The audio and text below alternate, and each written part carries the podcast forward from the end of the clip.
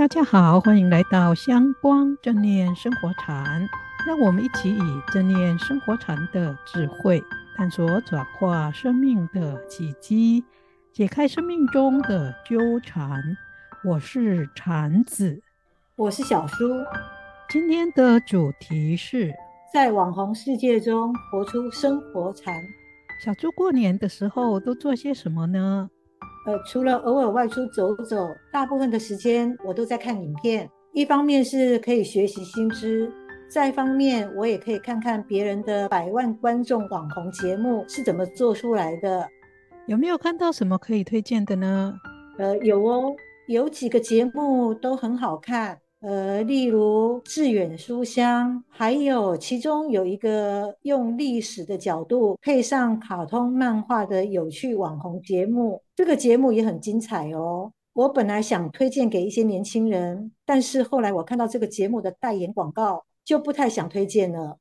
真的，影响这么大？他代言的广告是什么呢？为什么会让你决定放弃推荐他呢？这个网红节目，它代言的是一个线上的约会 APP，它不只是交友平台，它还鼓励开放的亲密关系。看了这个广告，真的有点震撼。虽然我也知道现代年轻人性观念不一样，也可以了解网红制作节目需要接一些广告代言，但是我担心作为一个网红，人称 KOL，这样做真的合适吗？禅子老师怎么看这件事呢？首先，我们来解释一下你刚才说的“网红”是 KOL 的说法。KOL 是英文的 Key Opinion Leader，也就是意见领袖的意思，表示这个网红节目所传递的讯息对社会有很大的影响，甚至呢会起了引导的作用。我想小苏对这个节目代言线上交友，甚至有亲密性关系。会感到担心，是因为它会对社会风气或人们的价值观有不好的影响吧？是啊，刚才小树说的节目我也看了几集，也看了他代言的广告，不得不赞叹现在的年轻人真的都很有创意，可是也很感慨，网红节目如果传达的讯息是似是而非的，我对于代言的广告也没有挑选品质。真的会使这一些节目的社会形象大打折扣，也会误导很多人。不过，有些网红可能并没有考虑到这些，他们认为透过网络和陌生人交往，甚至发生关系，是一件很稀松平常的事。以两性亲密关系这一点来说，确实在现在，特别是看着西方电影或媒体长大的年轻人，是开放很多。但是，这并不表示。他们真的是西方人的生活常态，特别是透过网上交往的方式与陌生人发生亲密的关系，其实也不是常见的。我记得在美国读书的时候，大家在课堂上虽然都很公开的讨论男女关系，美国的同学也都会侃侃而谈男女关系，可是对家教比较好。或者是知识青年而言，透过网上交友而发生关系的还是不多，而且也会被看成不是很恰当的交友方式。大多数的人还是会透过正常的交往，交往一段时间以后，彼此真正的喜欢才会住在一起。是哦，连我都被误导了，以为老外都很开放诶，看来我真是美国电影看太多了。哎，可能真的是如此。电影毕竟是电影，如果我们误以为那是真实人生的写照，以这样子的态度过生活，不仅仅会伤到别人，严重的时候也会毁了自己大好的前途。就好像最近在韩国、中国和台湾的娱乐圈，有很多位本来形象很好，甚至呢前途都很好的年轻影歌星。都因为男女关系的混乱丑闻而身败名裂，有的人可能倾家荡产，有的人甚至坐牢，甚至有的人呢，因此也结束了他的整个明星的事业。这一些都只是因为一时的轻忽，以为偷偷约会，人不知鬼不觉，做了也没有人知道。结果人算不如天算，还是栽在这些男女关系的丑闻上。所以要有正确性关系的观念，两性关系是一般人所需要的，并不表示就可以随便。而且在网上交到的朋友发生性关系就不会有人知道，这可能呢也不是事实。呃，很同意。而且我觉得网络上交友有时更危险。最近有朋友介绍我看一部科普网络安全的录剧，叫做《你安全吗》？其中就有提到有一些诈骗集团，他们很厉害哦，会透过各种线上交友的 APP 骗财骗色。有时他们会盗取别人的身份，假扮成很英俊、很有钱的富二代或大老板，或者是假扮年轻的美女。骗寂寞想交友的人上钩，然后就约会见面，发生关系。一段时间后，诈骗集团发现对方对自己投入感情后，就表示自己生病或工作出问题，经济有困难，希望交往者能汇钱给他。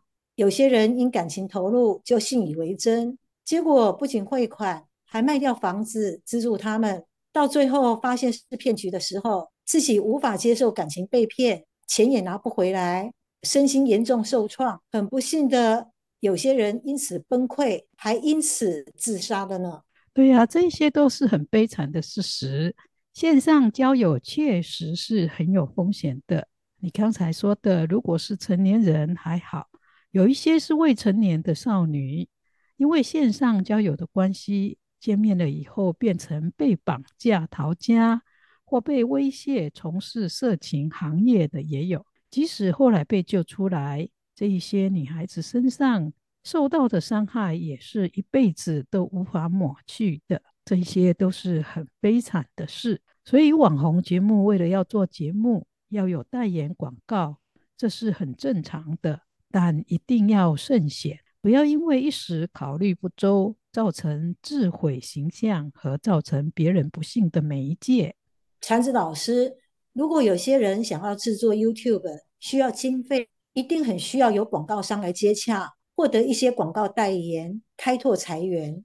对，可能会有这一些需要，但做节目呢，最好是找自己有兴趣或有专长的，或者是可以解决社会上有一些人的问题的节目来做。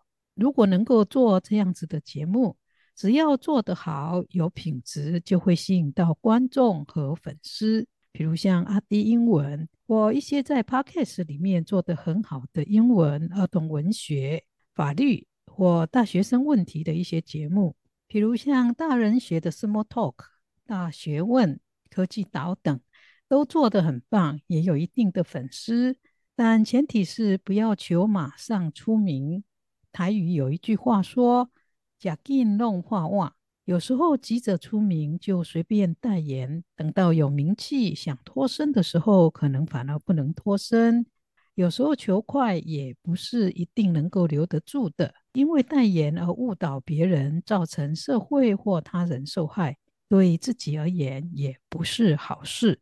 所以做网红一定要有生活禅的智慧，要能够明辨是非，淡定。不要被名利成名的心所绑架，最好还能够代言呢，利人利己又造福社会的广告。千万不要为了追求一时的名气和金钱，输掉了自己宝贵的人生，那就太不值得了。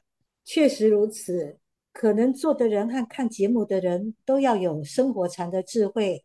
刚才禅子老师有提到，做网红节目的人要有明辨是非。淡定，不为名利绑架的智慧。那看节目的人呢？看节目的人也要有智慧。网红的节目尽管很受欢迎，也有很多人看，但是他说的不一定都是对的，也不一定是真实的事情。有一些内容只是主持人个人的意见，如果他不是那个领域的专家，也没有用心去研究跟查证，就可能说出很多不正确的讯息。比如刚才小叔提到的那个网红节目，在说到佛教在印度消失的节目时，就出现很多佛教史常识的错误。我想他应该没有去查证，只是因为要做节目，就用自己似懂非懂的想法来表达看法。如果我们看了这一些有名网红节目就信以为真，那就真的被误导了。所以大家在看这一些网红节目的时候，一定要以明辨是非的智慧，不要完全接受和相信，才不会被误导。这是现代人看网红节目很需要的生活禅智慧和态度。谢谢禅子老师，我们节目也接近尾声了。喜欢我们节目的朋友，别忘了按赞、订阅和分享哦。我们下周见，下周见。